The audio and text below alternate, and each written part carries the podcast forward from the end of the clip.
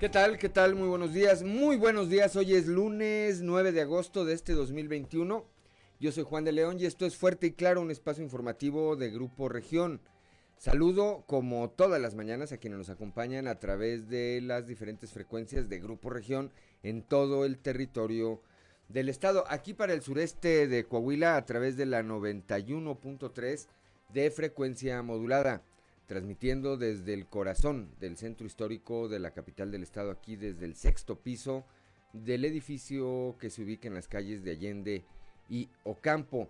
Para las regiones centro, centro desierto, carbonífera y cinco manantiales, a través de la 91.1 de FM, transmitiendo desde Monclova, desde la capital del acero.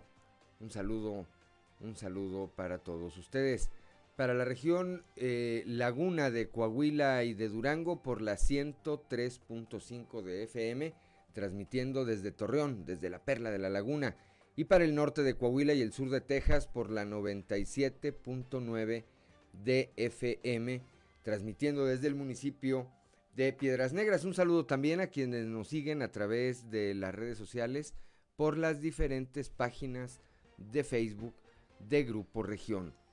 Hoy, como todos los días, hay mucha información y estos son los titulares de hoy. Luego de que se han registrado más de 70 suicidios en la región sureste en lo que va del presente año, el obispo de Saltillo, Monseñor Hilario González, envió un mensaje a la población en su homilía del día de ayer y ahí abordó esta situación al tiempo que hizo un llamado a la población, particularmente a los jóvenes, a cuidar la vida. El riesgo de que los casos de COVID-19 se incrementen eh, aún más y pueda llegarse a la saturación de la ocupación hospitalaria por eh, pacientes de este mal está latente. Esto lo señala el director de salud en el municipio de Saltillo, el doctor Luis Alfonso Carrillo. La secretaria de Cultura, Ana Sofía García Camil, dijo que en las eh, próximas semanas se va a estar analizando la viabilidad eh, y la eventual logística de la ceremonia del grito de independencia. El Partido Acción Nacional está listo para ser dirigido por una mujer, esto lo señala la alcaldesa de Cuatro Ciénegas, eh, que forma parte de este partido, Yolanda Cantú quien eh, señala que en el ámbito político cada vez las mujeres van figurando más. El, eh, el, que una empresa paraestatal, el que una empresa paraestatal ingrese al mercado invirtiendo recursos del gobierno representa a todas luces una competencia desleal.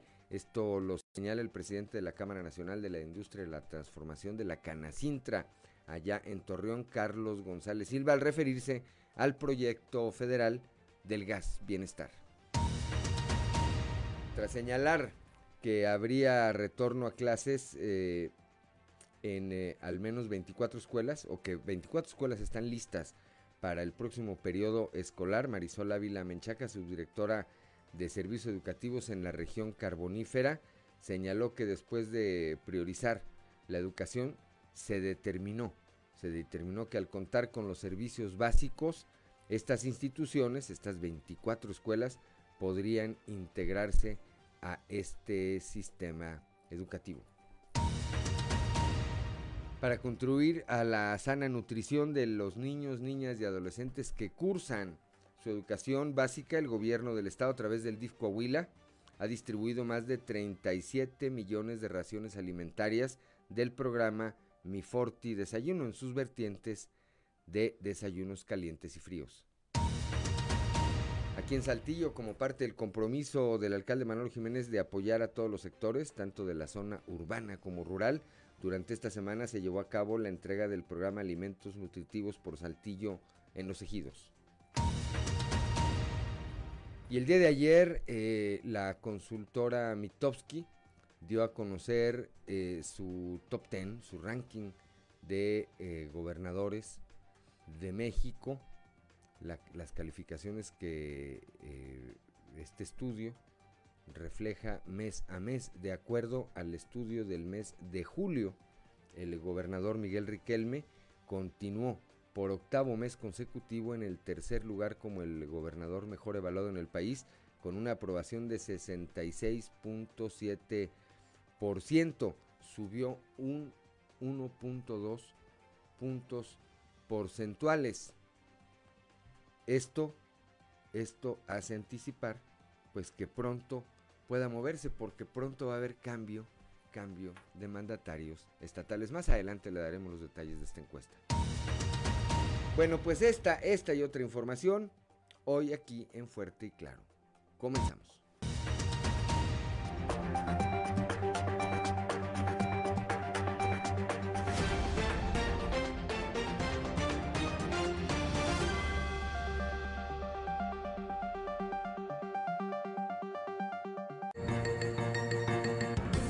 Esto es Fuerte y Claro. Transmitiendo para todo Coahuila. Fuerte y Claro. Las noticias como son. Con Claudio Linda Morán y Juan de León.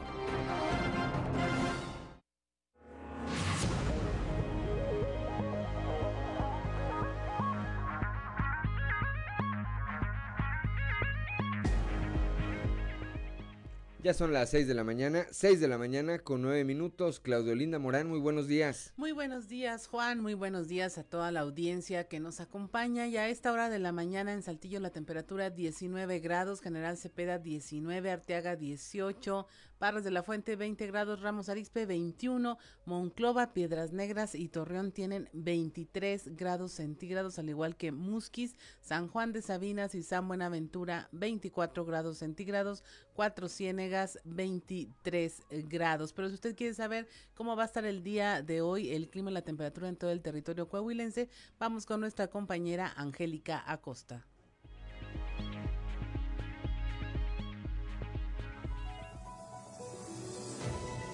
El pronóstico del tiempo con Angélica Acosta.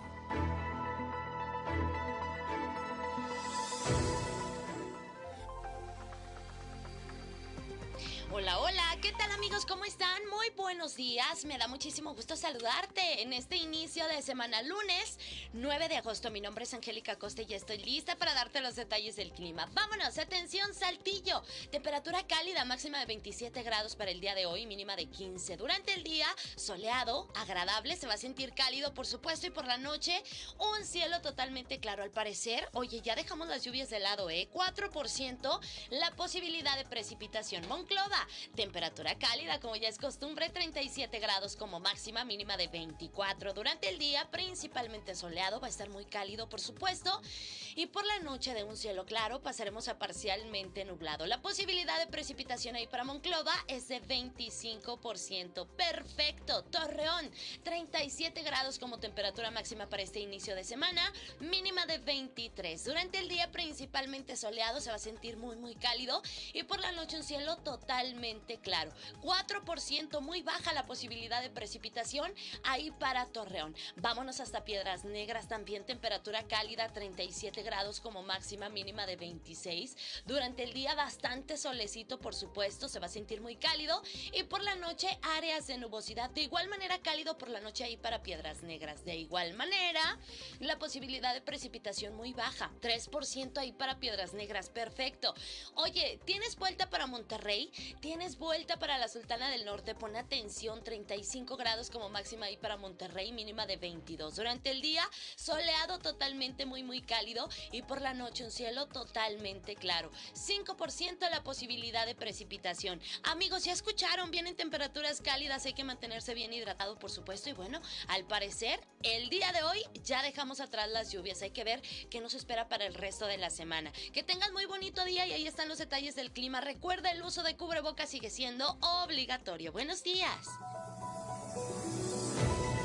El pronóstico del tiempo con Angélica Acosta.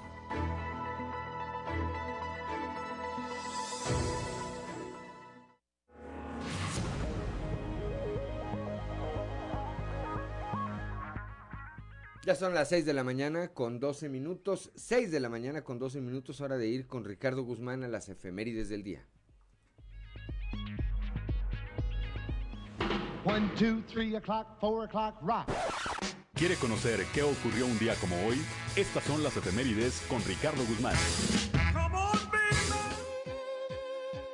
Un día como hoy, pero de 1930, nació Betty Bob, personaje animado del cine y la televisión. Fue diseñada por Green Nutwick como una seductora muñequita.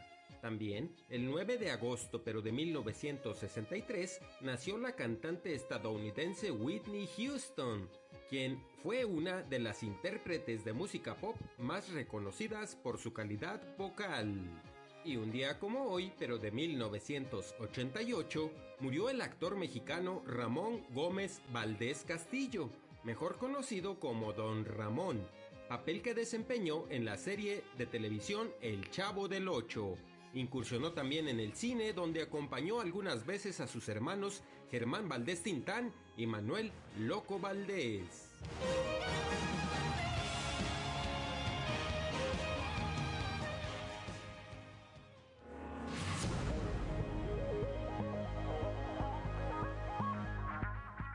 Ya son las 6 de la mañana, 6 de la mañana con 13 minutos.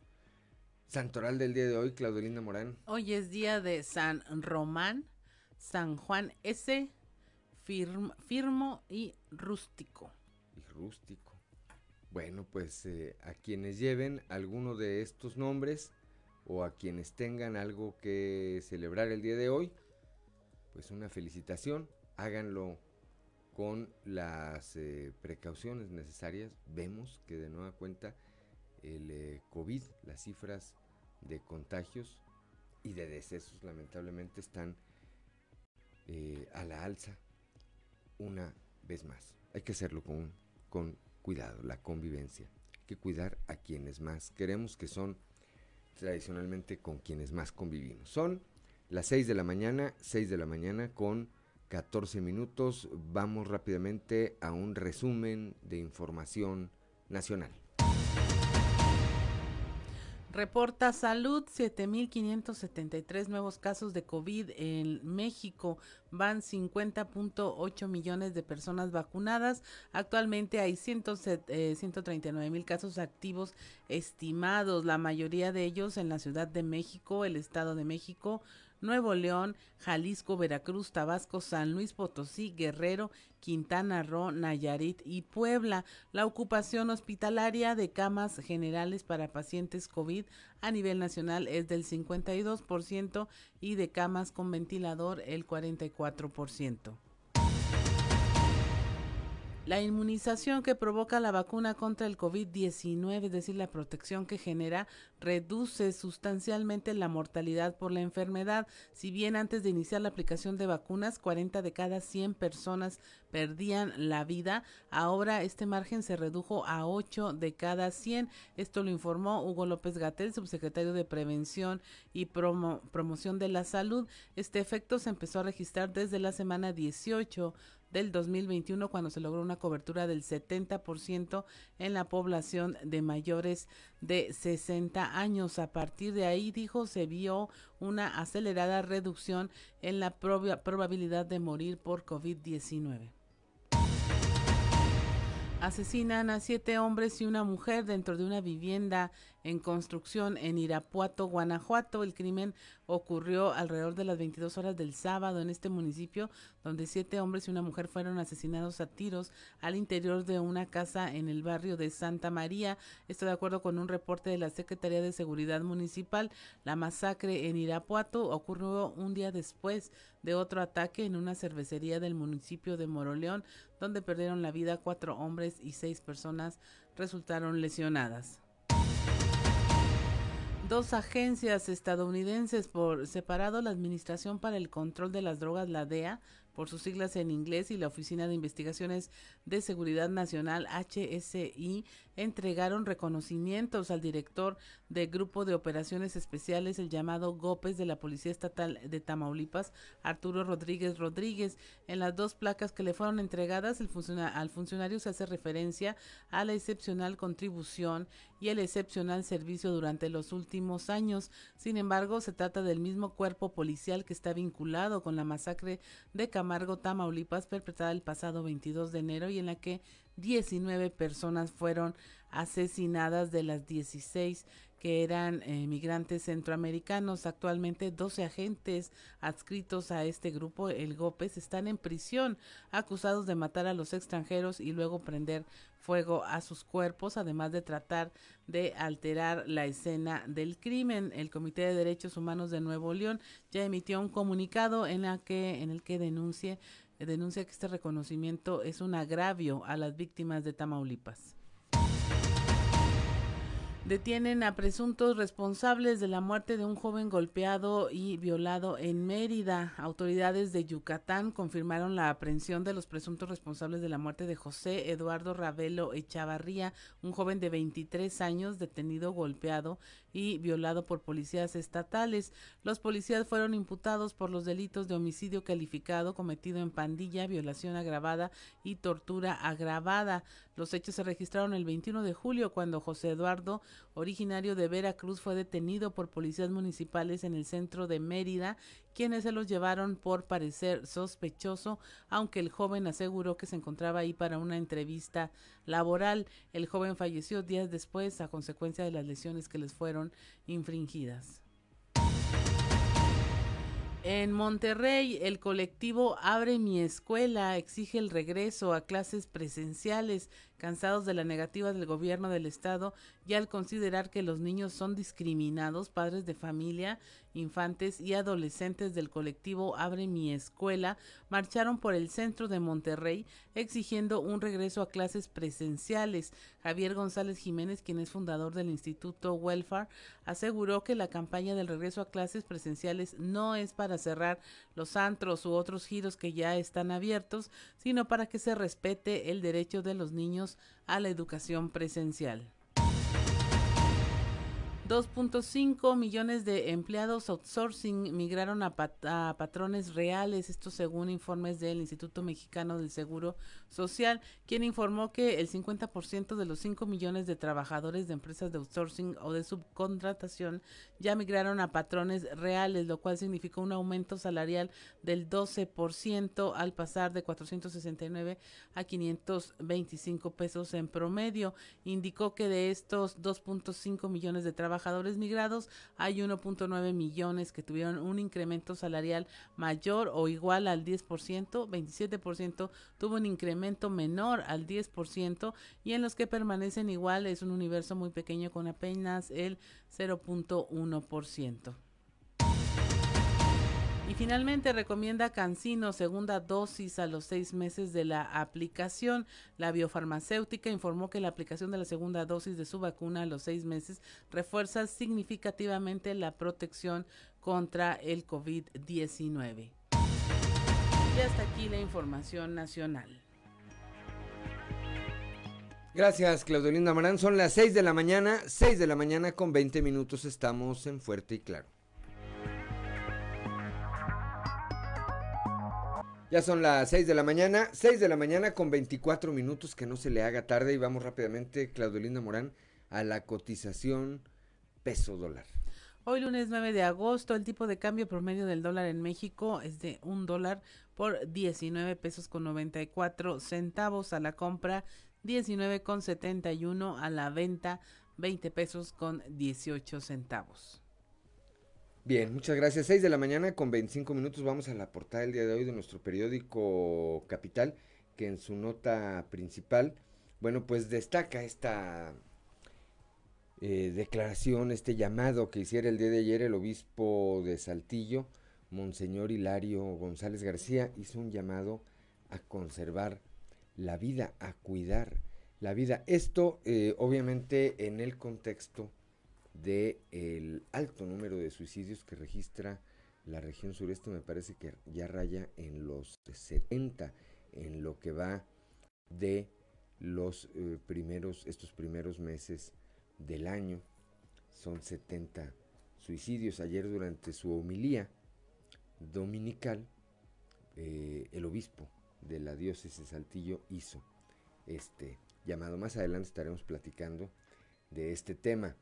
También eh, comentábamos con 66.7% de aprobación ciudadana, el gobernador Miguel Riquelme se mantiene como el tercer gobernador mejor evaluado en el país. Esto de acuerdo a la medición que mes a mes da a conocer la empresa Mitowski, una de las casas encuestadoras pues de mayor prestigio en este país. El gobernador Riquelme lleva ocho meses, ocho meses eh, en este sitio, en el tercer sitio. Por otra parte, latente el riesgo de que sigan aumentando los casos de COVID-19 en el sureste. Más adelante estaremos escuchando esta declaración del doctor eh, Alfonso Carrillo, director de Salud Pública Municipal.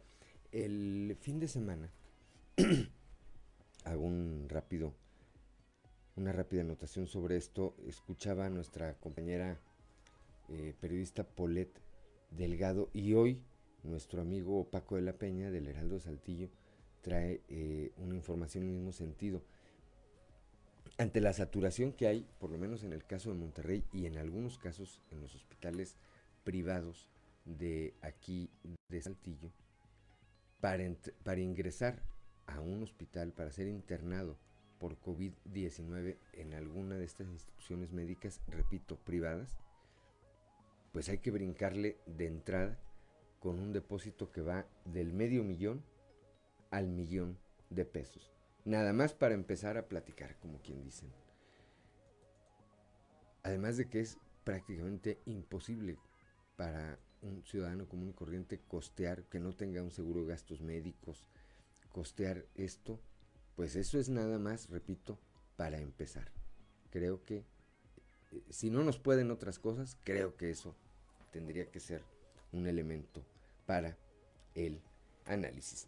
Analizan posible logística del grito de independencia. También más adelante vamos a estar escuchando eh, la secretaria de Cultura, Ana, Sofía García Camil, señaló que en eh, los próximos días pues van a ver la viabilidad y la logística de una eventual ceremonia del grito de independencia. Hoy, hoy, hoy, y esto lo veremos en un momento más en la columna de los pasillos, hoy el gobernador eh, Miguel Riquelme, como lo ha venido haciendo varios lunes ya, inicia su jornada laboral allá en el municipio de Torreón, encabezando estas reuniones de los, del Comité Técnico de Salud, pero en donde además pues eh, da a conocer acuerdos, acuerdos en materia de salud, en materia de educación, creo que hay que estar alertas a lo que hoy se diga al respecto. Por otra parte, Yolanda Cantú, la, a una alcaldesa de Cuatro Ciénegas dice que su partido, Acción Nacional, está listo para ser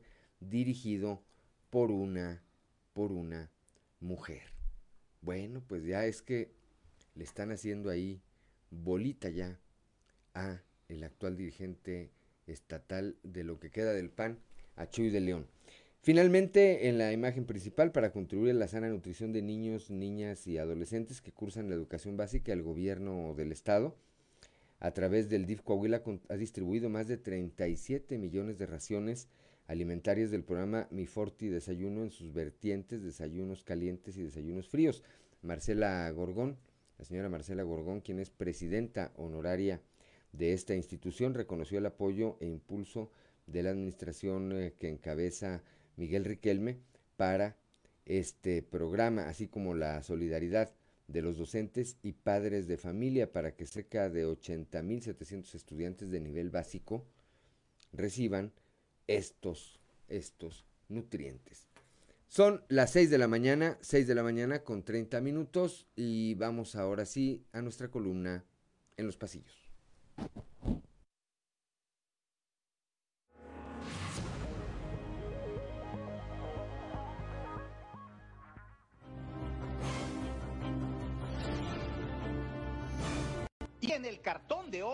Inexplicable, que nos muestra el presidente de México, Andrés Manuel López Obrador, pasando al lado de dos personas que están claramente en una terrible situación económica y que tienen un cartelón que pregunta, si ya no hay corrupción, ¿por qué no tengo empleo, ni casa, ni de comer? A lo que AMLO les responde, ya lo salvé del neoliberalismo, ¿qué más quieren? En Torreón inicia la semana el gobernador Miguel Riquelme y con lo que ha venido haciendo en lo reciente, desde la Perla de la Laguna encabezará las reuniones en las que se tomen importantes acuerdos en materia de salud y retorno a clases. El mandatario estatal, por cierto, muy bien evaluado, resultó otra vez en la medición que mes a mes lleva a cabo Mitofsky, una de las casas encuestadoras de mayor prestigio en el país. El Gober se mantuvo por octavo mes consecutivo en el tercer lugar como el mandatario estatal mejor evaluado por sus ciudadanos. Allá en Torreón, por cierto, mientras el equipo de Francisco Saracho continúa trabajando en coordinación con el de Jorge Cermeño en apoyo de las familias del sector poniente que resultaron afectadas por las lluvias, el PRI estatal de Rodrigo Fuentes y el de Torreón que encabeza Lalo Olmos instalaron centros de acopio para que los ciudadanos que así lo deseen se solidaricen con quienes lo perdieron todo. Llama la atención que ni el PAN de Chuy de León ni Morena de Luis Fernando Salazar se hayan hecho presentes con los damnificados, ni siquiera con un tuit o una publicación en alguna otra red social, cuando menos. A propósito de lo que queda del PAN, ahora fue Yolanda Cantú, la aún alcaldesa de Cuatro Ciénegas, la que levantó la mano por la dirigencia estatal del Albiazul. Sin decir que ella Cantú aseguró que el CDE de su partido está listo para ser encabezado por una mujer.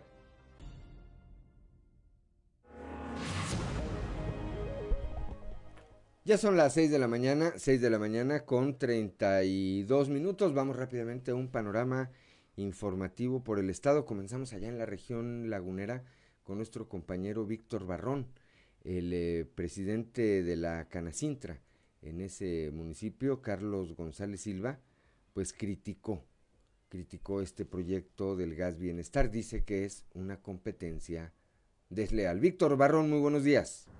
Hola, ¿qué tal? Muy buenos días a quienes nos escuchan en temas de la comarca lagunera. El presidente de Canacintra Torreón, Carlos Javier González Silva, opinó que el que una empresa paraestatal ingrese al mercado invirtiendo recursos del gobierno representa a todas luces competencia desleal. Esto al opinar sobre el tema de la empresa del gas bienestar. Escuchemos parte de lo que en ese sentido nos platicó.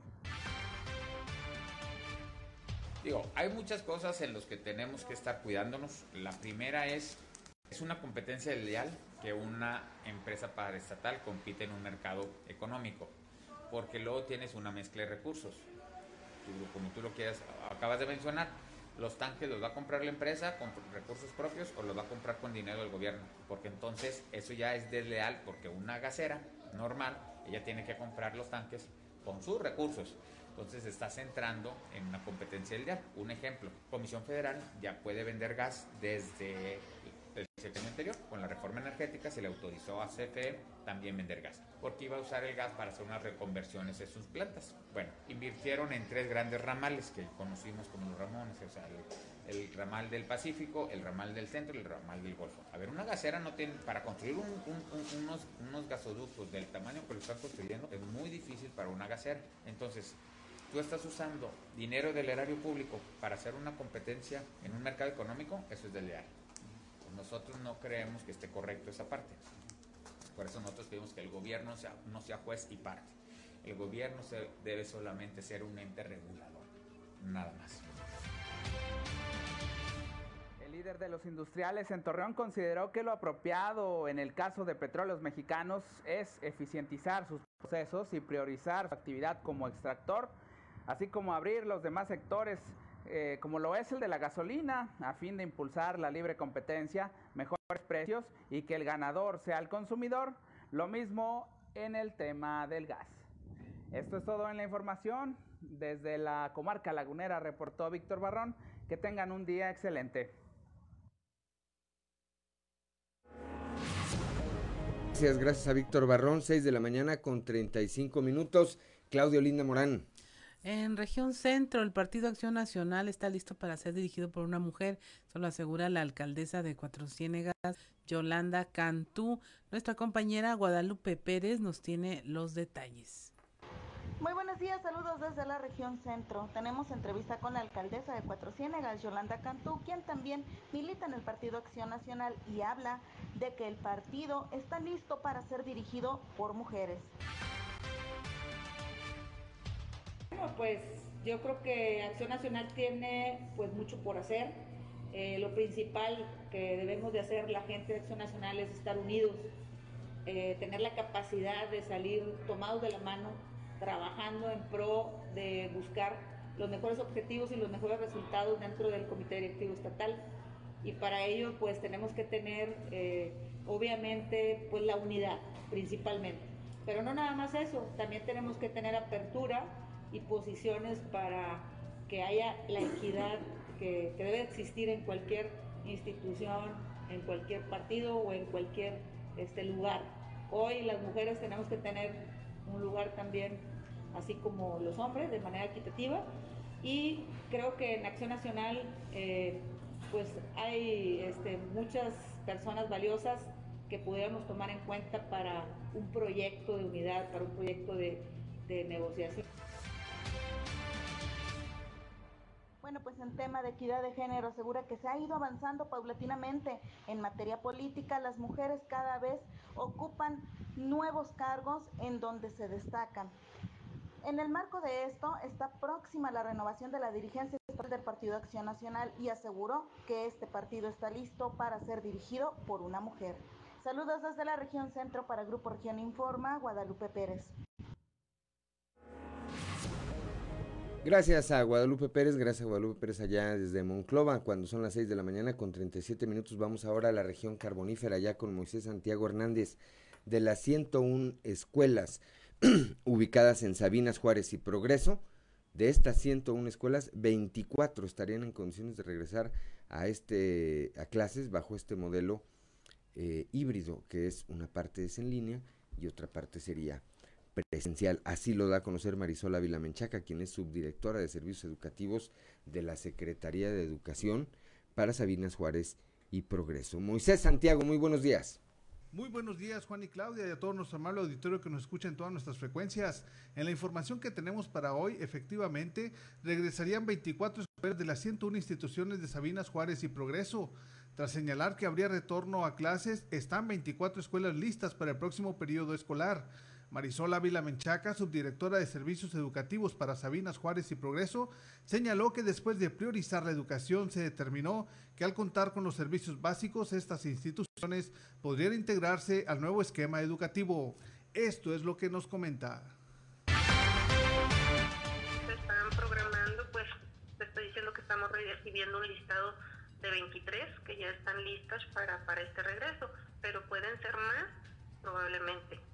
Son 101 instituciones de los tres niveles, preescolar, primaria y secundaria, de los tres municipios, Sabinas, Juárez y Progreso.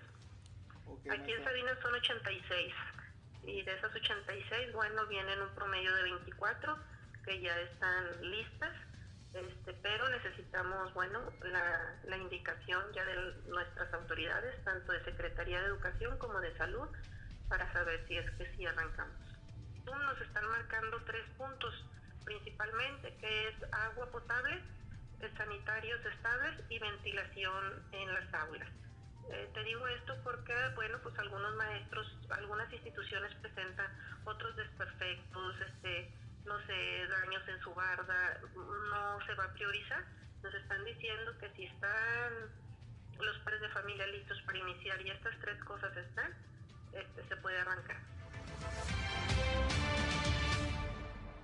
Bien, pues de esta manera están programando lo que sería el retorno a clases en esta región carbonífera. Desde la región carbonífera informa para Grupo Región su amigo y servidor Moisés Santiago. Esperemos que tengan un excelente inicio de semana. Ya son las 6 de la mañana, 6 de la mañana con 40 minutos. Gracias a Moisés Santiago Hernández. Continuamos aquí en Fuerte y Claro.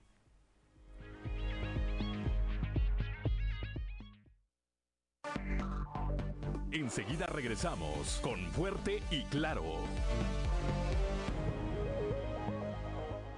Ya son las 6 de la mañana, 6 de la mañana con 43 minutos. Vamos rápidamente al municipio de Piedras Negras, allá con Norma Ramírez. Aplicación de la vacuna Pfizer no afecta a la donación de sangre. Esto lo señala Silvia Valles, directora del Banco de Sangre de Piedras Negras. Norma, muy buenos días.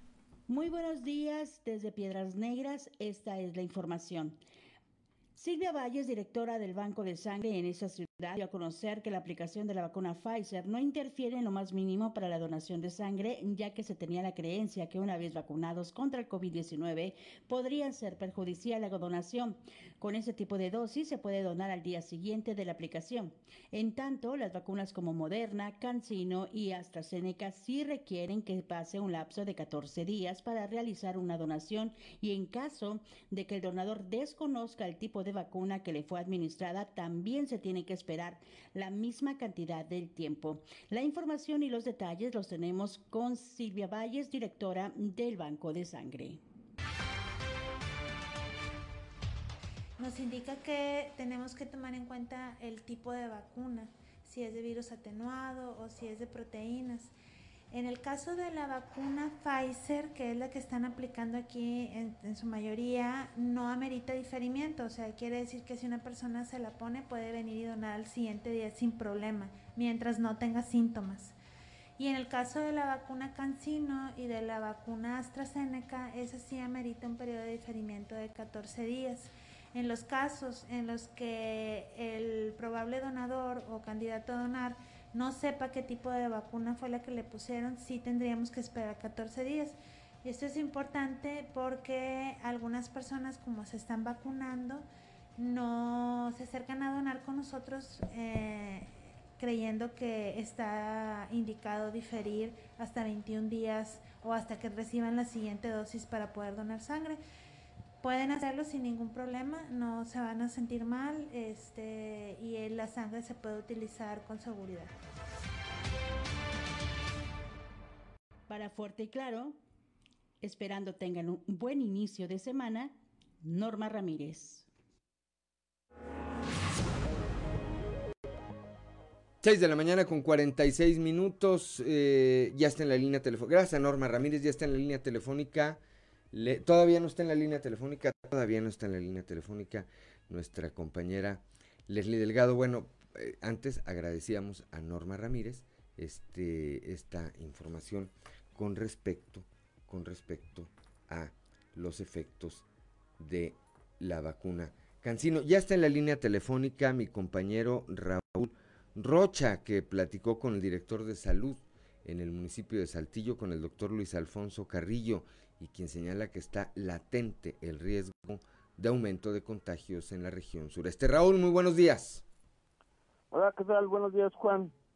Para platicar en estos momentos de esta posibilidad latente que existe en la región sureste de tener un panorama, un escenario muy parecido al que ya está viendo en la actualidad de Monterrey. Es por eso que se han tomado las medidas, se han retomado los filtros es decir, invitando a que la gente se cuide, porque vaya que si nos vamos a ver reflejados en lo que está pasando en Monterrey. Estamos a, 80 kilómetros de ahí y no podemos evadir esa realidad de que aunque en este momento la ocupación hospitalaria, los contagios eh, no son altos o no está saturado en ese sentido el, el, lo que es el aparato hospitalario de la región, a 80 kilómetros sí lo están y por supuesto que si no se toman medidas y la gente no es corresponsable, se podría llegar a ese escenario. Escuchemos. Los casos están a la alta, nuestro eh, sistema de salud no está abarrotado, no está colapsado, pero a 80 kilómetros de aquí tenemos una ciudad que está en ese, en ese punto y las autoridades, el subcomité técnico, los eh, ayuntamientos de la región sureste están previendo que esto llegue a suceder. Están luchando, están haciendo cero tolerancia para que nosotros en las siguientes semanas no caigamos en ese error. O sea, que debemos de vernos reflejados en Monterrey, en Nuevo León, para evitar eso. Así es. Eh, eh, en ellos los cambios suceden más rápido porque tienen mayor población y la población está más junta. Hay mayor densidad de población. Nosotros tenemos un poquito más extendida nuestra población, pero de todas maneras el flujo de personas es muy común. Las personas siguen yendo a Monterrey a comer, a pasearse, a lugares públicos y eh, hemos podido demostrar cómo personas que fueron de vacaciones, sobre todo a las playas, son las personas que con mayor frecuencia han regresado ya contagiadas.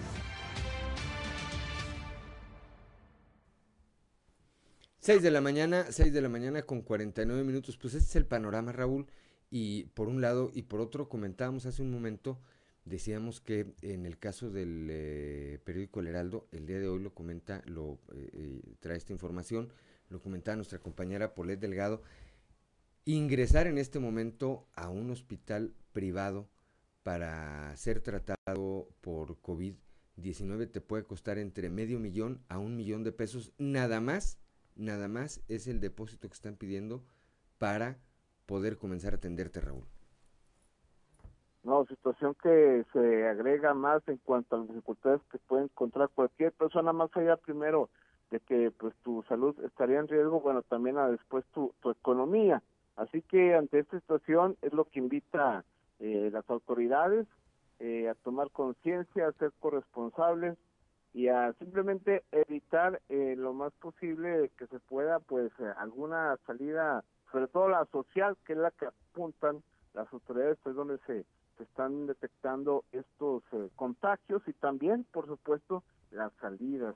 el visitar un sitio, en este caso, tan cerca como Monterrey, pues también podría costar esta situación de encontrar el contagio. Aquí como ya se ha detectado y lo ha dado a conocer la autoridad, la gente que ha viajado a algunas playas, eh, centros turísticos como Mazatlán o Cancún, que regresan y ya está comprobado pues que de ahí ha habido algunos contagios.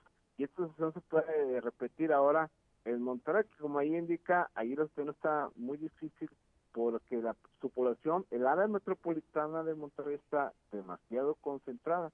Aquí lo que favorece es que está un poco más dispersa y más extendida, pero a final de cuentas es una situación real, dice, y aquí es lo que hay que tomar en cuenta en ese sentido, y es lo que piden a la población de que haya corresponsabilidad en ese sentido en cuanto a las medidas sanitarias que se tienen que seguir eh, atendiendo, ¿no? Así es. Bueno, pues estaremos, estaremos al pendiente, Raúl. Gracias, como siempre, por tu reporte. Buenos días, Juan.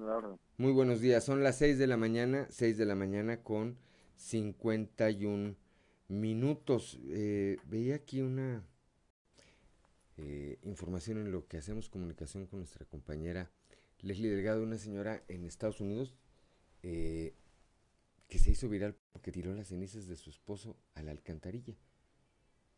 Y grabó un video y dijo, para que nadie se extrañe, esto es por cada patada que me dio en la cabeza durante el tiempo que estuvimos casados. Dijo, su familia no quiere las cenizas, yo tampoco, así que el mejor lugar al que pueden ir a dar, pues eh, obviamente es a la alcantarilla. 6 de la mañana con 52 minutos rápidamente con Leslie Delgado, ya está en línea telefónica, que ayer estuvo en la homilía del obispo de Saltillo, Monseñor Hilario González García, quien hizo un llamado a la población, pero particularmente a los jóvenes, Leslie, a cuidar la vida. Hola, ¿qué tal? Muy buen día, Lica. Sí, este saludo con gusto a nuestro red escuchas y que nos sigue a través de redes sociales. Efectivamente, pues el obispo de Saltillo, Monseñor Hilario González, hizo referencia a todas estas situaciones que eh, lamentablemente están pasando en la ciudad respecto pues a la alza de suicidios y a las problemáticas de depresión y ansiedad que también han sido derivados de la pandemia que estamos viviendo y específicamente se refería a los jóvenes para que se acerquen eh, ahora sí que pues, a la iglesia, a un alimento más espiritual, pues para mitigar un poco eh, la situación que están viviendo, por supuesto, a que se atiendan con los especialistas de la salud mental y vamos a escuchar lo que dijo al respecto. Tiene un índice interesante y preocupante más bien de, estas eh, tendencias depresivas, a veces con intentos de suicidio, eh, cuadros de ansiedad, ¿verdad? Entonces, pues, creo que la enseñanza hoy es muy, muy bella para nosotros los católicos, ¿verdad? Este, alguien puede sentirse este, abandonado, cansado, eh, harto, tal vez despreciado, perseguido, pero no por eso este, quitarnos la vida, ¿verdad? Porque es lo más sagrado que tenemos. Cuidar la propia vida y la de los demás es fundamental en nuestra sociedad. No podemos este, dejar que ninguna persona, y mucho menos los jóvenes o adolescentes, caigan en estos cuadros. Y bueno, la invitación es acudir a Jesús, ¿verdad? La, invitación que yo les hago es eh, Jesús es el pan de vida, ¿verdad? Jesús es el que nos alimenta y nos anima a seguir adelante. Que recurran a Jesús, que regresen este, a esa experiencia de Dios. Si son católicos, pues a la iglesia católica, si son cristianos, de cualquier denominación. Lo importante es encontrarse con el Señor y el Señor nos dará sentido pleno a nuestra vida. Son las 6 de la mañana con 54 minutos, pues ahí el llamado del obispo Hilario González García Leslie, porque ya son 70, cerca de 70 suicidios los que se han eh, presentado aquí en la región sureste en lo que va del año, muchos de ellos lamentablemente de esos jóvenes a los que hacía referencia eh, eh, quien está hoy al frente de la diócesis local. Efectivamente, Lick, y llama la atención también, pues que el obispo de Saltillo también pues eh, le ha entrado este tema tan difícil y que también desde la parte espiritual pues trata de, eh, de brindar un consuelo y sobre todo un mensaje a esta situación tan lamentable que, que vivimos aquí en Saltillo y que pues le ha tocado ahora sí que monitorear muy de cerca a través también de las diferentes pastorales pues tienen eh, diversos apoyos, redes de apoyo para eh, las personas que lo requieran y siempre pues reiterarles que busquen ayuda en línea de la vida y también a través del UNIF para eh, si tienen alguna de estos tipos de situaciones. Así es. Gracias por su reporte, como siempre, Leslie, que tenga un excelente inicio de semana. Igualmente, excelente inicio de semana para todos. 6 de la mañana con 55 minutos. Somos Claudio Linda Morán y Juan de León. Estamos aquí en Fuerte y Claro.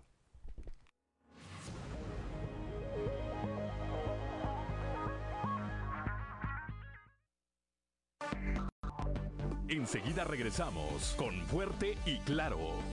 Seguimos en Fuerte y Claro.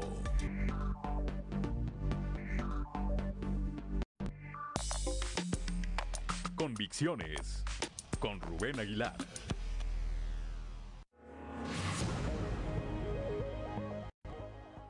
Ya son las 6 de la mañana con 59 minutos y como todos los lunes tengo la línea telefónica y le aprecio como siempre que me tome esta comunicación a mi amigo Rubén Aguilar. Rubén, muy buenos días. Muy buenos días, Juan. Buen día quien nos escucha. Eh, mi comentario de hoy es sobre el aumento de la pobreza y la pobreza extrema en el país. El jueves pasado el Coneval, este órgano de Estado encargado de medir la pobreza multidimensional y el impacto de los programas sociales, dio a conocer su informe, un informe que se produce cada dos años sobre el aumento o la, la realidad pues de la pobreza en el país. Lo hace en base a la encuesta de hogares que realiza el INEGI, también un órgano del Estado mexicano, cada dos años.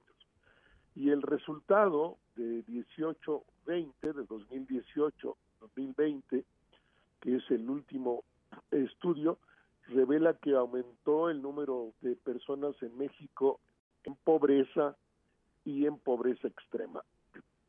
Y que prácticamente todas las carencias eh, de la población pobre crecieron, en particular la de salud, que pasó de que 20 millones de mexicanos con carencias de salud pasó ahora a 35 millones de mexicanos.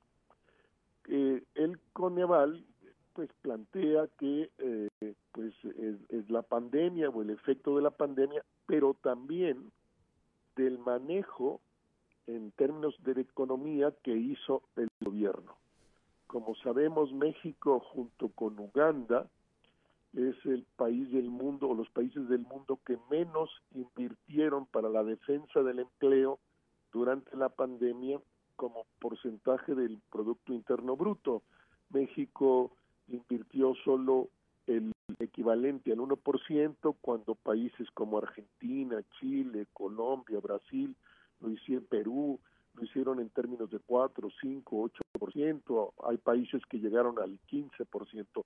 Y bueno, el impacto de no haber invertido en la defensa del empleo, pues se traduce obviamente en que se elevan los niveles de pobreza. Y en este sentido, pues, eh, por desgracia, es muy lamentable que eh, tengamos un retroceso sobre eh, los logros que se habían obtenido en los últimos años y que regresemos y tengamos hoy más pobres y más pobres en pobreza extrema en el país, Juan. Bien, Rubén. A ver, ¿no era esta la administración federal?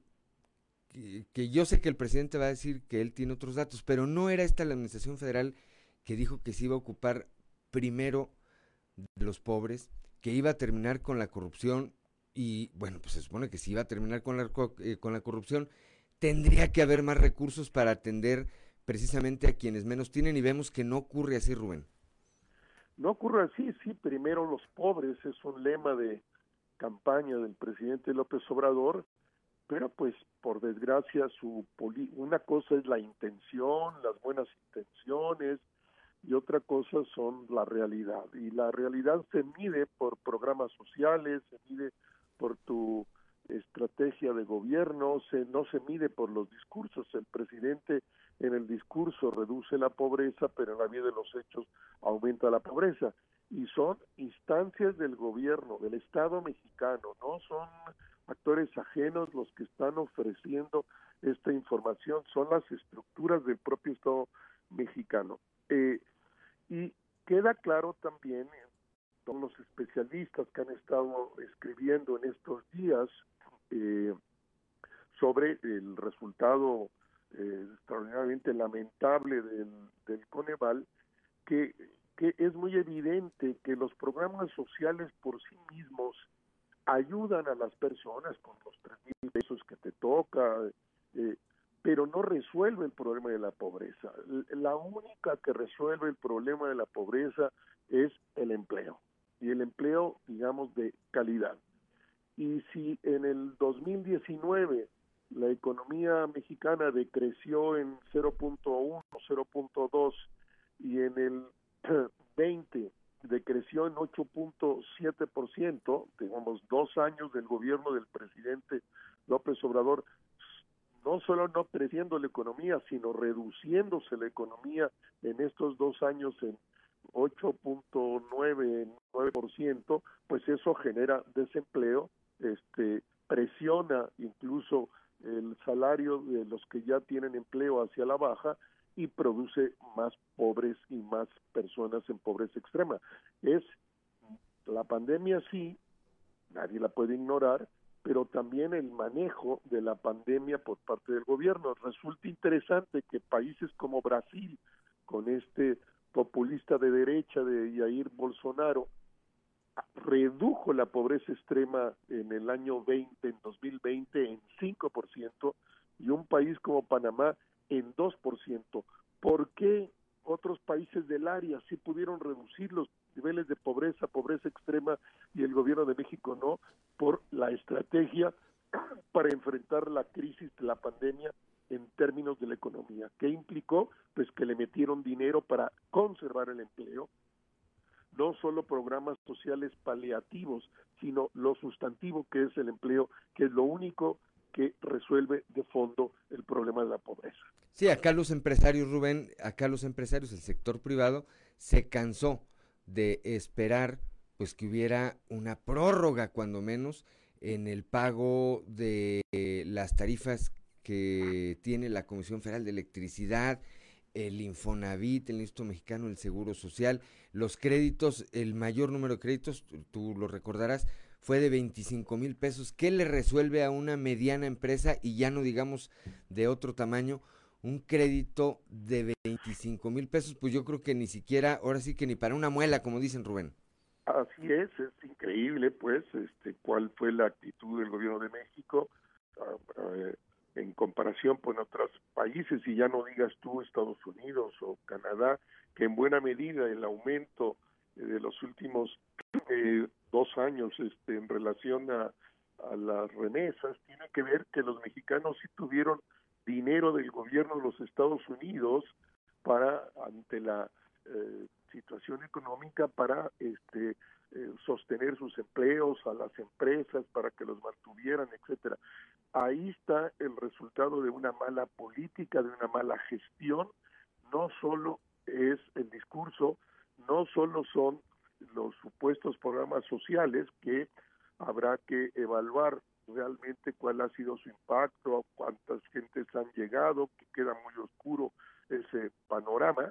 Eh, a esta, en esta ocasión el Coneval no quiso meterse a ese nivel del impacto de los programas sociales, sino simplemente diciendo que quería profundizar el análisis de la pobreza y la pobreza extrema para que ubicado el problema, pues las autoridades eh, desarrollaran políticas públicas que puedan resolver este problema. Este, eh, entonces ahí está el dato, es lamentable, es trágico que haya más mexicanos en pobreza y en pobreza extrema, eh, y la incoherencia, la inconsistencia eh, del discurso de este gobierno que primero los pobres, pues no, los pobres no han sido los primeros y han sido los más perjudicados por la crisis producto del COVID, por el mal manejo económico del gobierno. Quedó definitivamente en promesa, en promesa ese eslogan de primero los pobres. Gracias, Rubén Aguilar, como siempre, que tengas un excelente inicio de semana. Igualmente, Juan, y para todas las personas que nos oyen. Buen día. Muy buenos días. Son las 7 de la mañana, 7 de la mañana con 8 minutos. Claudio Linda Morán. Continuando con la información, la Secretaría de Cultura, Ana Sofía García Camil, dijo que en las próximas semanas estará tratando ya el tema de cómo se pudiera realizar finalmente la fiesta mexicana del próximo 15 de septiembre.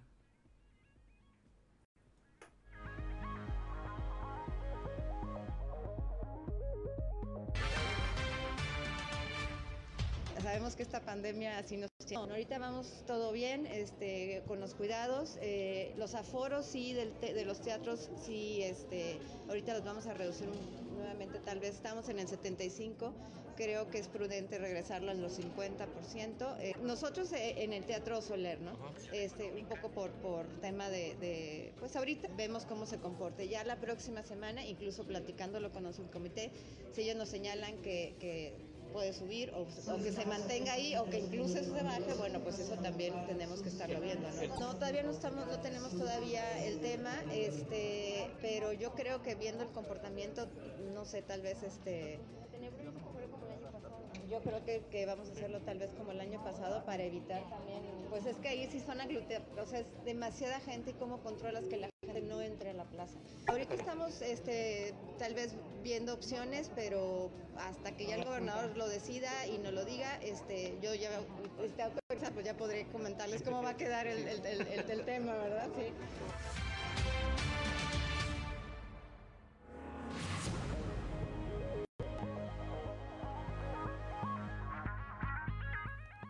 Ya son las 7 de la mañana, 7 de la mañana con 10 minutos al externar que conductores de transporte de carga no pueden entrar a las empresas con las que tienen eh, servicios si no están vacunados.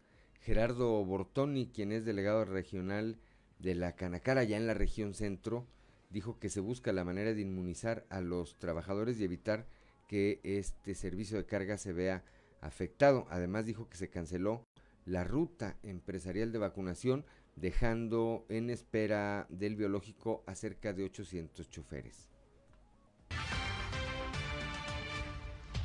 Lo que hemos estado observando es que hay algunos clientes que están exigiendo el certificado de vacunación de los operadores en sus plantas y bueno, que aún la totalidad de la gente no está vacunada. ¿no? ¿De cuánto estamos hablando que se han vacunado de la población que hay en, en El, 50% aproximadamente. ¿Qué va a pasar con los que no se han vacunado?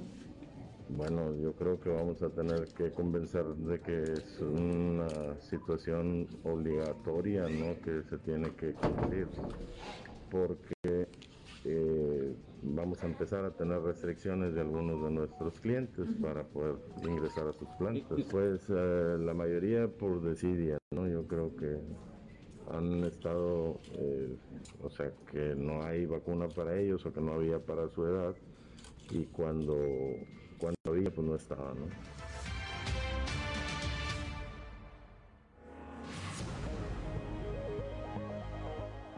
Son las 7 de la mañana con 12 minutos, Claudelina Morán.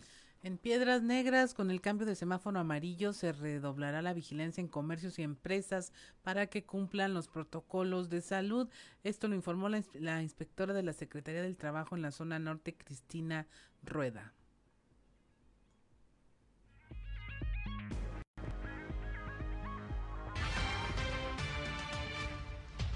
Hemos parado de revisar las medidas de sanidad. Este, se ha estado eh, pues visitando diariamente, ¿verdad? Todos, todos los giros. Este, ahorita vamos a iniciar con la región de Nava, ¿verdad? De las cinco manantiales, porque nos han estado diciendo algunos trabajadores que ya los patrones no se les está poniendo eh, o no se les está renovando sobre todo el gel.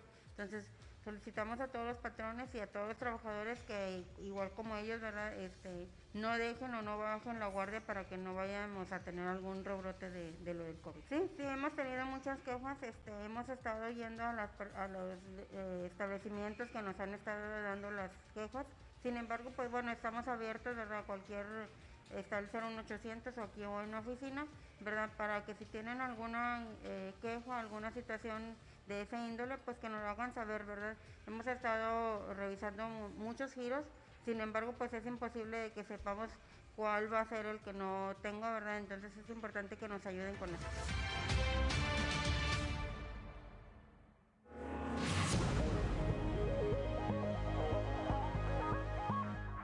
Ya son las 7 de la mañana, 7 de la mañana con 13 minutos. El día de ayer, eh, la empresa Mitowski dio a conocer, difundió los resultados de correspondientes al mes de julio de esta encuesta que lleva mes a mes sobre el desempeño, la calificación, la aprobación que tienen los gobernadores en México. Ahí, bueno, eh, el eh, gobernador de Coahuila, Miguel Riquelme, eh, ocupó de nueva cuenta en esta en este ranking el tercer lugar con un 66.7% de aprobación ciudadana. Esto, repito, es la evaluación correspondiente al mes de julio y con esto el eh, gobernador se mantiene por octavo mes, por octavo mes en este tercer sitio durante esta medición, durante el mes de julio, eh, Miguel Riquelme tuvo un incremento de 1.2% eh, puntos porcentuales en la calificación que había eh, que obtuvo en comparación con la del el mes de junio. Eh, difunde mes a mes, mes a mes, eh, los resultados de este estudio, repito, titulado Los gobernadores, gobernadoras y gobernadores en México. y bueno, pues considerando que pronto habrá relevo de gobernadores en algunos estados, muy seguramente para en los siguientes dos meses, pues habrá una modificación en el top ten de estos eh, gobernadores mejor aprobados y bueno, pues donde aparecen también los peor aprobados. 7 de la mañana, 7 de la mañana con 15 minutos, Claudia Olinda Morán para contribuir a la sana nutrición de los niños, niñas y adolescentes que cursan su educación básica. El gobierno de Coahuila, a través del DIF, ha distribuido más de 37 millones de raciones alimenticias del programa Mi Forti Desayuno en sus vertientes caliente y frío. Marcela Gorgón, presidenta honoraria del DIF Coahuila, reconoció el apoyo del gobernador Miguel Riquelme eh, que se ha entregado a este programa, así como la solidaridad de los docentes y padres de familia para que cerca de 80 mil 700 estudiantes de nivel básico puedan acceder a este estos alimentos de mi Forti desayuno. Se quiere hacer llegar los apoyos a los planteles que requieran este como otros apoyos destinados a niñas y niños que habitan en zonas vulnerables eh, económicamente hablando. Gracias a este trabajo, miles de niñas y niños coahuilenses tienen una mejor alimentación y como resultado un mejor desarrollo en su educación. Durante la actual, la actual administración, 37 millones 429 mil raciones de Mi Forti Desayuno se han distribuido en 767 planteles bajo esta modalidad, beneficiando la salud nutricional de más de 85 mil infantes en edad escolar y consolidando los procesos de su desarrollo familiar y comunitario, detalló Roberto Cárdenas Zavala, director general del DIF estatal, recordó que durante este ciclo escolar y como parte de las medidas de cuidado y protección eh, contra el COVID, el programa de desayunos escolares operó con un nuevo protocolo de entrega de insumos en donde cada plantel educativo en coordinación con los padres de familia decidió la forma en que cada alumno recibiría este apoyo nutricional. Ya son las 7 de la mañana, 7 de la mañana con 17 minutos. Como parte del compromiso del alcalde Manuel Jiménez Salinas de apoyar a todos los sectores, tanto de la zona urbana como rural, durante esta semana se llevó a cabo la entrega del programa Alimentos Nutritivos por Saltillo en los ejidos. La presidenta honoraria del DIF Saltillo, la señora Liliana Salinas Valdés, dio a conocer que personal del organismo realiza las eh, entregas directamente en cada comunidad rural para evitar que los beneficiarios tengan que trasladarse a la ciudad, además de seguir los protocolos sanitarios vigentes. En lo que va del año, dijo, en lo que va de este año se han entregado un total de 23.548 paquetes alimentarios a un padrón de 3.100 beneficiarios de 106 comunidades rurales que se encuentran en Saltillo. La última distribución en ese sector se llevó a cabo en los ejidos La Majada 1, La Majada Colorada, Cuautla, Plan de Ayala, Puebla, El Mesón, El Mezquite, La Escondida, El Caracol, El Saus, La Chanaca, La Chancaca, perdón, y El Mulato. En seguimiento a las instrucciones del alcalde Manolo Jiménez durante las visitas a las comunidades, los beneficiarios también son atendidos por parte del DIF Saltillo ante cualquier petición ciudadana. Asimismo, eh, la presidenta honoraria de esta institución informó que previo a la entrega de este beneficio se realiza un estudio socioeconómico a cada uno de los beneficiarios. Finalmente, detalló que el programa Alimentos Nutritivos por Saltillo incluye varias entregas en el año de paquetes alimentarios y que se ha llevado a cabo durante toda la actual administración aquí en el municipio de Saltillo. Ya son las 7 de la mañana, 7 de la mañana con 19 minutos. En un momento más, en un momento más, continuamos con la información. Somos Claudio Linda Morán y Juan de León, estamos en Fuerte y Claro.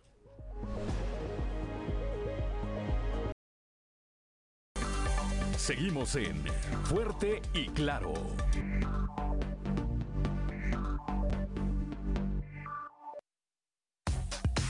Trizas y Trazos con Antonio Zamora.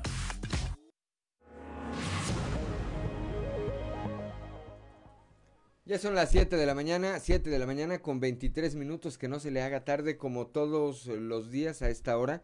Ya está en la línea telefónica desde Monclova, desde la capital del acero, Antonio Toño Zamora. Toño, muy buenos días. Buenos días, Juan. Buenos días a, a las personas que nos sintonizan a esta hora, Juan. Fíjate que el Grupo Industrial Monclova se convirtió en uno de los consorcios más importantes de la región de Coahuila y del país al ofrecer empleo a más de 10 mil personas.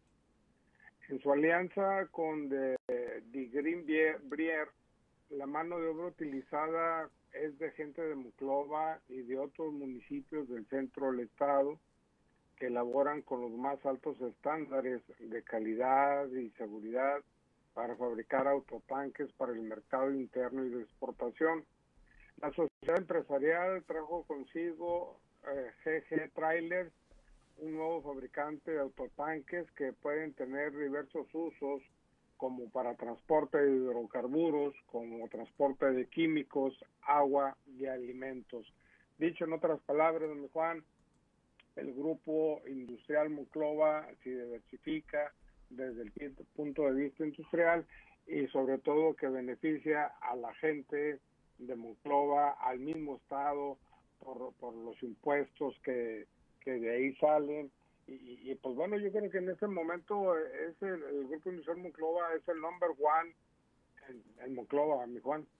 Pues en Monclova y en la región centro desde hace un buen rato que este grupo que encabeza Gerardo Benavides se ha consolidado y con un perfil, y habrá que decirlo, no lo decimos en, en eh, descrédito a nadie, pero con un perfil mucho más eh, discreto, más sobrio, que hay que decirlo también, pues que el de Alonso Ancira, quien eh, ¿no? por, por, ahora sí está eh, con muy bajo perfil, pero no, no era la constante, Toño.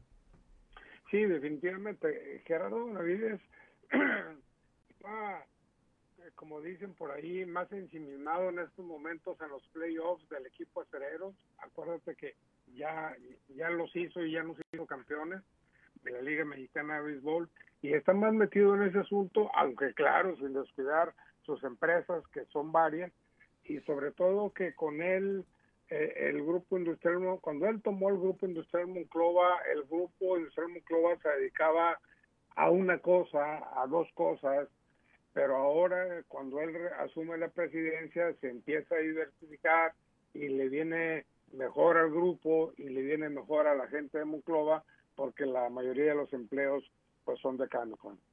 Sí, eh, e invirtiendo, hay que decirlo también, invirtiendo aquí en eh, Coahuila, pero también, pero también fuera de Coahuila, al menos en el estado de Puebla y en el estado de Hidalgo, mantiene inversiones eh, importantes en la producción de caliza y de, y de, de cal y de cemento y de cemento. Pues sí, va en ascenso, ojalá que este ascenso pues sea eh, concordante con el destino de los acereros en el, sí. la Liga Mexicana del Béisbol, que ayer los araperos les empataron la serie, de tal manera que regresan a Monclova, ya están en los playoffs, regresan a Monclova y la lógica de quienes le vamos a los acereros, Toño, pues es de que avancen los acereros y se queden los araperos.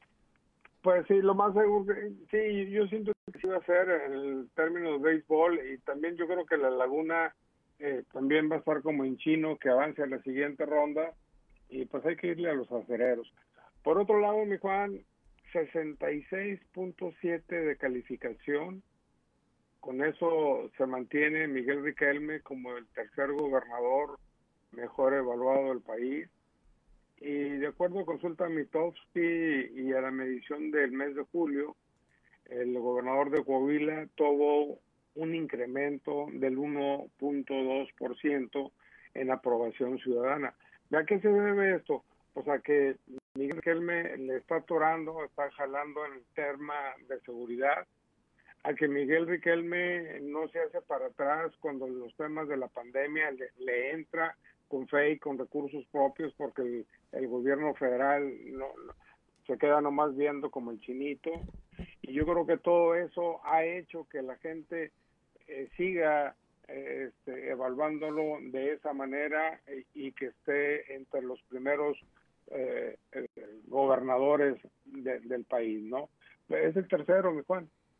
Sí, exactamente, y ya lo decía yo hace un momento cuando dábamos esta información, Toño, que ante la cercanía de cambios en algunas de las gubernaturas, pues muy seguramente este ranking, este top ten de los gobernadores, de los mejores y de los peores, va a sufrir sí. alguna modificación, en donde evidentemente, pues eh, muy seguramente al gobernador de, de, Coahuila le irá mejor, Toño. Así, definitivamente, Juan. Bien, pues gracias como siempre, Toño, por tu eh, participación. Platicaremos el día de mañana con más trizas y más trazos. Si vas al béisbol hay que llevarse cubrebocas, hay que cuidarse, Toño. Sí, definitivamente. Es más, estoy pensando en no irme, Juan, precisamente para evitar ese tipo de cosas. Muy bien, pues estaremos atentos a ver cómo les va a los acereros. Hasta mañana. Muy buenos días, 7 de la mañana con 29 minutos, Claudio Linda Morán. Pues continuamos con la información y debido a las actuales condiciones de la contingencia en materia sanitaria, el incremento de contagios de COVID-19 y las derivaciones que pudieran resultar del periodo vacacional de verano, la sesión de la Diputación Permanente del Congreso del Estado programada para esta semana se realizará de manera virtual y se podrá seguir a través de la página de internet y redes sociales del Congreso del Estado de Coahuila. La intención es mantener y continuar el trabajo legislativo, pero salvaguardar la salud de todos y todas quienes participan en estas sesiones.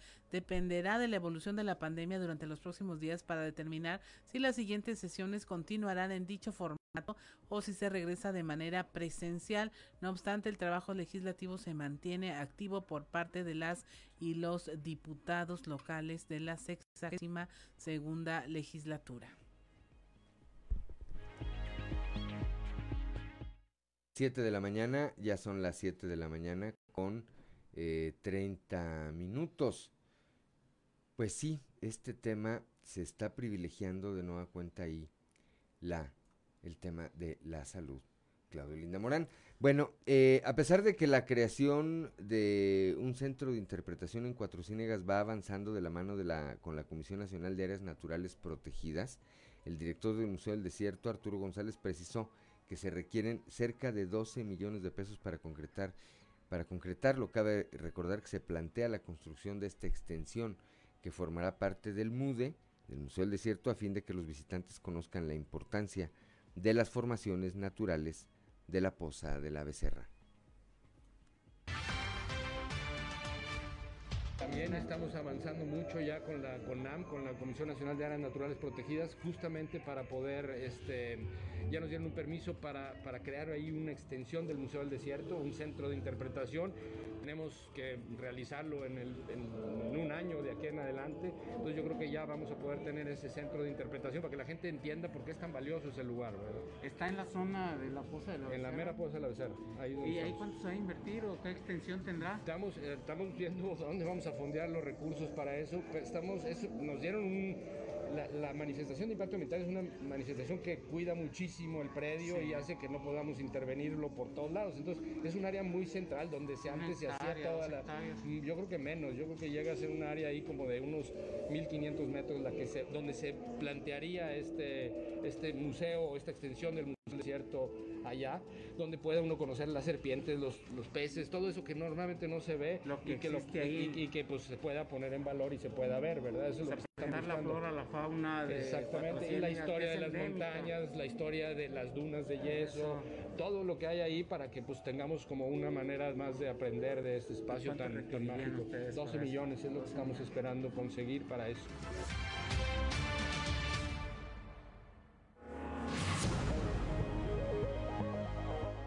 Ya son las 7 de la mañana con 33 minutos, Claudelina Morán.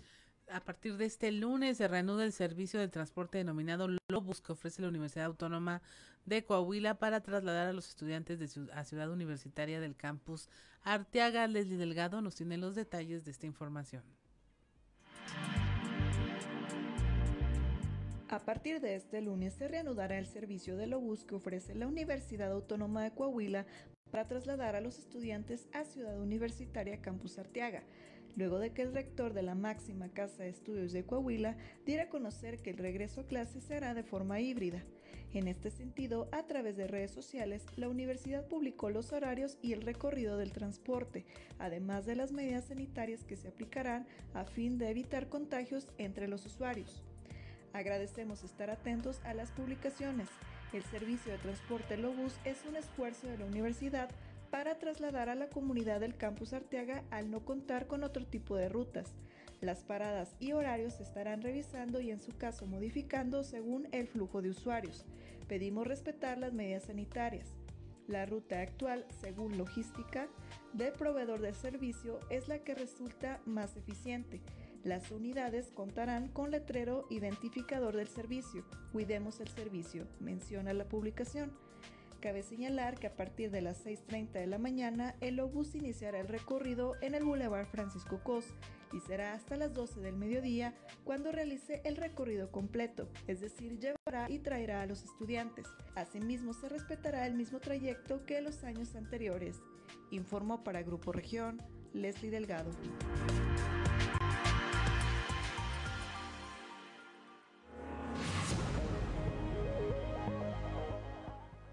Son las 7 de la mañana, 7 de la mañana con 34 minutos allá en la carbonífera en Sabinas específicamente. Se cuenta con un registro de 9 mil jóvenes eh, que están entre los 18 y los 29 años y que esperan ser inmunizados perdón, contra el COVID-19. Enrique de León, director de Desarrollo Social de Sabinas, nos da esta información. Se, tienen cerca de 9.000 registros este, en lo que es aquí en el municipio de Sabinas, es de los grupos más grandes, junto con el de 3039. Se está viendo nuevamente poder implementar lo que es la ruta empresarial eh, de aquí de nuestro, de nuestro municipio. Ya muchas empresas se han sumado a esta estrategia. La indicación del alcalde Temo es poder eh, apoyar en lo que más se puede, en lo que estén nuestras posibilidades a, a este tema de vacunación. Hemos tenido una muy buena respuesta de la Secretaría de Salud y la Secretaría del Bienestar. Estamos coordinados con los diferentes órganos de gobierno. Nos queda nada más esperar el tiempo para que, bueno, ya nos indiquen de acuerdo al número de vacuna eh, y para poder atender a la, a la población. No, no tenemos todavía, no sabemos el biológico que vaya a ser, este, pero bueno, pues ahorita eh, la chamba que nos toca a nosotros es prepararnos para apoyo en temas de logística, eso es lo que ya estamos haciendo y una vez llegando inmediatamente daremos la información para poder atender a este grupo que es del, el más grande, por decirlo así, de aquí de nuestro municipio. Sí, eh, la convocatoria ha sido abierta, la vacuna es un derecho, este, tenemos eh, ese derecho como mexicanos a ser vacunados. Aquí en Sabinas eh, nos hemos caracterizado por atender a la ciudadanía abierta.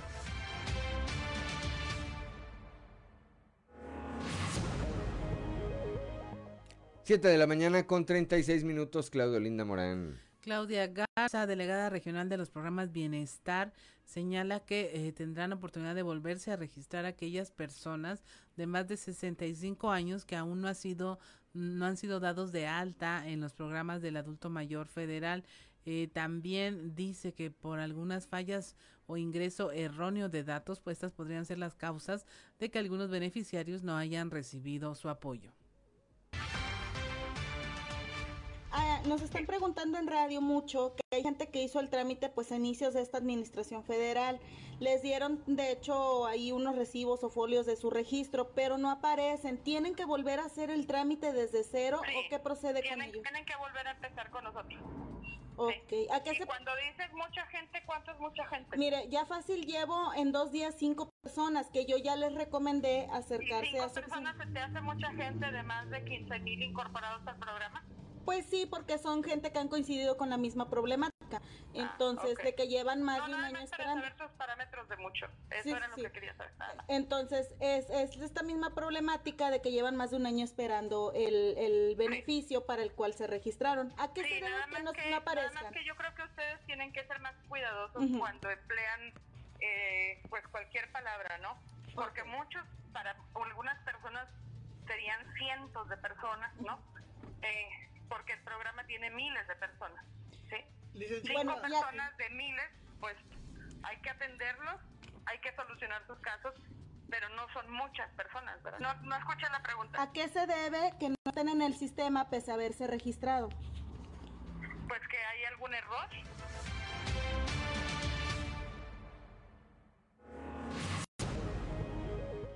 Ya son las 7 de la mañana, 7 de la mañana con 38 minutos. Veo una nota, me llama la atención, esto es allá en Estados Unidos, la profesora Amy Coops, de 32 años, que en la plataforma OnlyFans alcanzó ganancias de hasta 150 mil dólares, unos 3 millones de pesos mexicanos.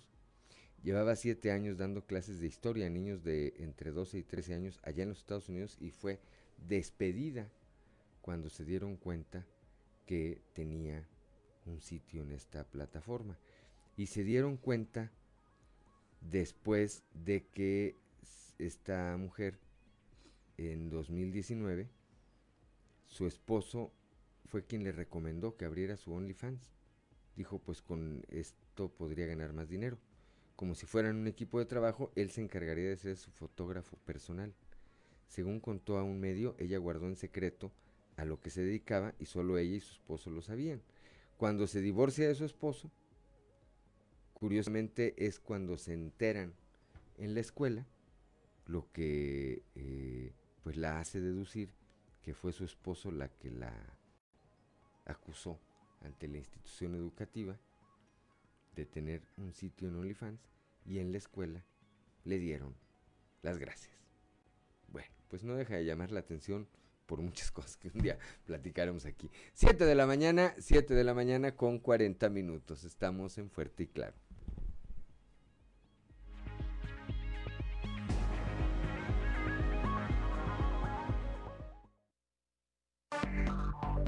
Enseguida regresamos con Fuerte y Claro. Seguimos en Fuerte y Claro. Algo que vale la pena leer con Alberto Bortman. Excelente jornada, estimado amigo Juan de León y amigo Radio Escuchas. Mil gracias por su sintonía. Esta semana en Algo que vale la pena leer vamos a platicar del libro Fantasmas de Oriente de Imanol Canellada.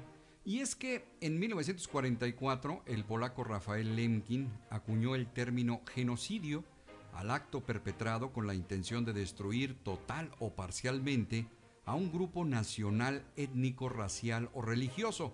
Un crimen que a lo largo de la historia fue perpetrado por nazis, por la población en Ruanda y una interminable lista de nocivos ejemplos. Lamentablemente México también ha tenido sus páginas de negro, pues el racismo, la xenofobia y el nacionalismo mal entendido marcaron la expulsión y genocidio de la comunidad oriental a principios del siglo XX. Antes de la Revolución Mexicana, el presidente Porfirio Díaz, con el propósito de realizar obras ferroviarias, firmó un convenio para apoyar la migración de chinos a la nación a modo de conseguir mano de obra accesible. Años después, ya en plena revolución, se justificó asociar a los orientales con los porfiristas, comenzando una campaña de desprestigio en su contra que terminó en persecuciones y masacres, mismas que se postergaron hasta el gobierno de Plutarco Elías Calles. No fue un suceso demasiado documentado, y sin embargo el narrador y periodista vasco, pero sonorense por decisión, Imanol Canellada, acreedor al Premio Nacional de Literatura José Fuentes Mares en 2015, publicó su más reciente novela en torno a aquellos lamentables episodios, misma que tituló Fantasmas del Oriente, editada este 2021 por Planeta con 296 páginas. A manera de novela policíaca, pero con un legítimo sustento bien documentado, Canellada nos cuenta parte de la segregación china y el despojo de sus propiedades, negocios y riqueza en el territorio mexicano. El autor narra la crónica de Iturbide Ayón, un hombre de descendencia china, que inicia una investigación sobre los sucesos que sufrió su familia 100 años atrás, acompañada con la tragedia de los hermanos Tao y Gao Yang, quienes en 1898, junto a sus compatriotas chinos, fueron convertidos en esclavos para trabajar en las minas de Sonora. Una historia totalmente recomendable que permite atestiguar los rastros de una barbarie de la que México no es ajeno y que nos hace unirnos a la famosa consigna de Primo Levi, recordar para no olvidar, para que nunca más suceda. Una lectura por demás interesante, Fantasmas del Oriente de Imanol Canellada. Amigos lectores, gracias por su atención y nos escuchamos la próxima ocasión cuando de nueva cuenta tengamos lista la recomendación de algo que vale la pena leer.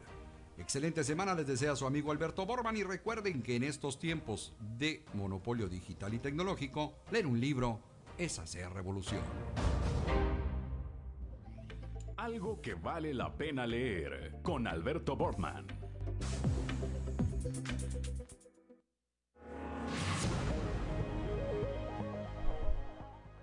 7 de la mañana con 48 minutos estamos en Fuerte y Claro y estamos conversando ahora con Daniel Garza Treviño, él es coordinador de asuntos académicos de la Universidad Autónoma de Coahuila para eh, conversar precisamente de este tema de el regreso a clases. Buenos días, Daniel, licenciado, buenos días.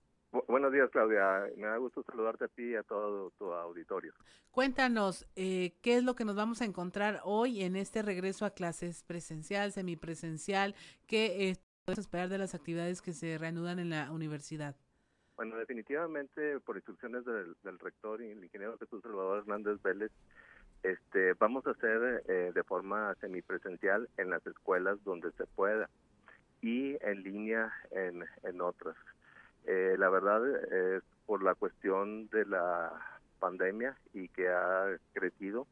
Entonces, este, en cada una de las escuelas se está haciendo la evaluación para ver cómo vamos a hacer el regreso dentro de las de la, cada una de las eh, facultades, escuelas, institutos que conforman la Universidad Autónoma de Coahuila. Y sobre todo estar muy pendiente al subcomité técnico de salud pues, que nos vaya dando las indicaciones qué es lo que tenemos que realizar. Eh, si pudiéramos hablar de porcentajes, ¿cuántas estarían regresando ya con un plan definido eh, en algunos, que se decantarían por alguno de los rubros presencial o semipresencial? Mira, es que aquí depende mucho del programa educativo. Eh, hay programas educativos en de, bueno, ustedes eh, a través de ahora de los sistemas de admisión que tuvimos, hay programas educativos que tienen mucha demanda, entonces ahí sí definitivamente es difícil este regresar en forma eh, presencial, entonces vamos a entrar en forma semipresencial eh, y sobre todo porque son programas en que son muy prácticos, entonces ahí lo que se está pretendiendo es de que el 50% de, la, de los alumnos ingresen de forma voluntaria, porque tampoco podemos este, forzar a los alumnos a que vayan a una institución si ellos no están considerados de que están eh, seguros en, en, el área.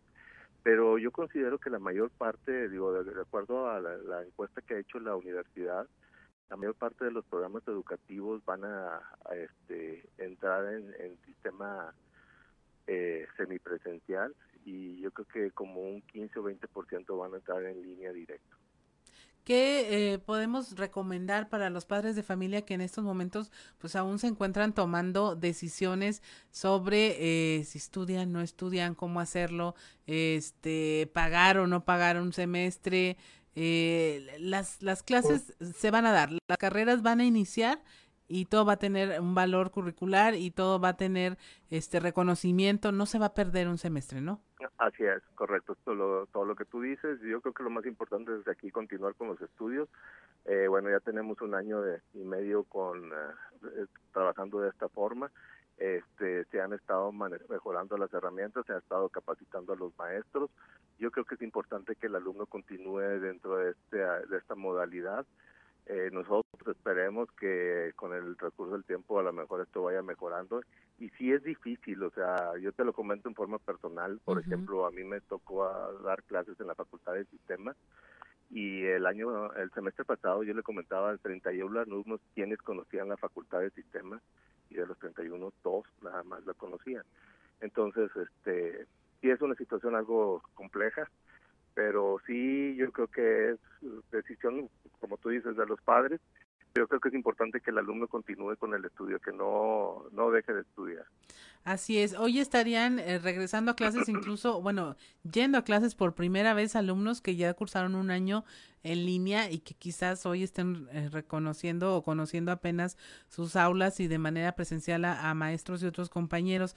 Es importante para la universidad y para sus estudiantes este tipo de encuentros también y a lo mejor garantizar que pues va a ser todo con medidas eh, sanitarias adecuadas, ¿no? Que es uno de los miedos que hay.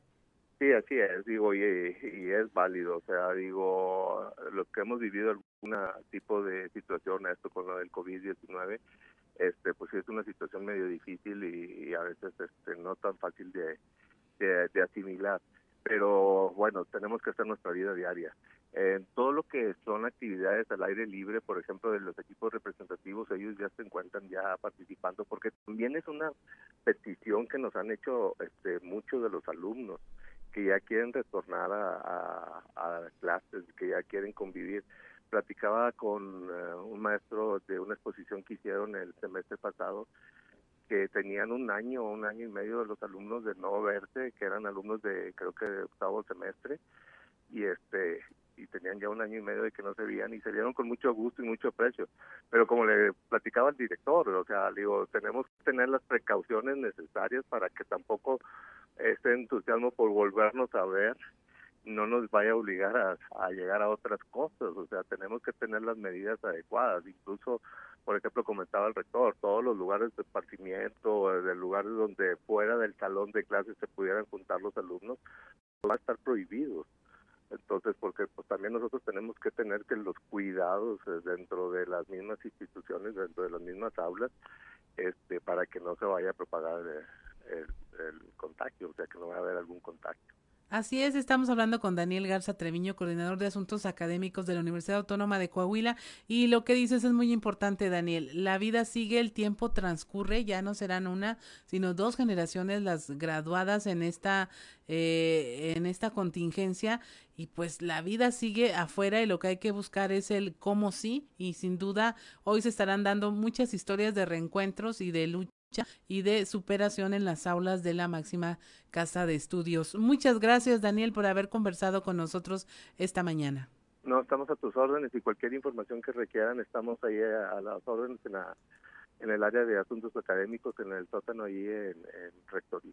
Que se mantengan al pendiente. Si las condiciones cambian, la universidad también lo hará en beneficio de todos sus estudiantes. Así es. Muchas gracias. Muchas gracias, Daniel. Excelente eh, inicio de semana. Son las 7.55 de la mañana. Nos despedimos de este su espacio informativo fuerte y claro.